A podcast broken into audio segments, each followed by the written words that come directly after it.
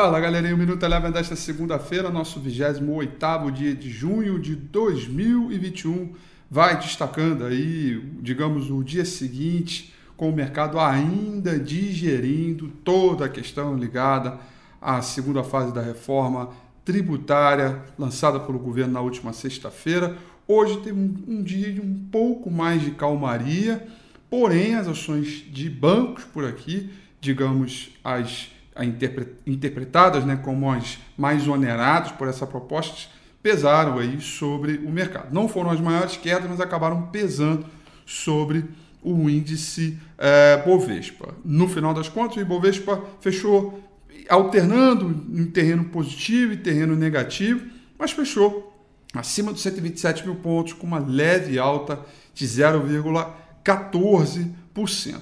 O dólar também teve um momento bem mais fraco ao longo da sessão uh, de hoje uh, e fechou em queda de 0,20%. Ou seja, os investidores cautelosos com o que vem por aí pela frente, esperando aí uma nova notícia, o que mais pode vir do governo a respeito dessa proposta de reforma tributária, que certamente é o assunto do mercado brasileiro uh, que mais vai sensibilizando os investidores.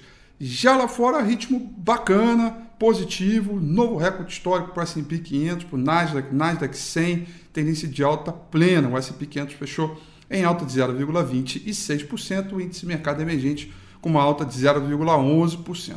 O dia de correção hoje foi para o petróleo. O petróleo do tipo Brent caiu 2,01%. É, 2,01%. Voltando para as ações daqui do índice Bovespa, o destaque negativo ficaram para as ações é, de Guatemi, caíram 2,62%, destaque positivo para as ações da CVC, que foi a maior alta da carteira teórica do Ibovespa, que subiu é, 3,62%. O Minuto Eleven fica por aqui.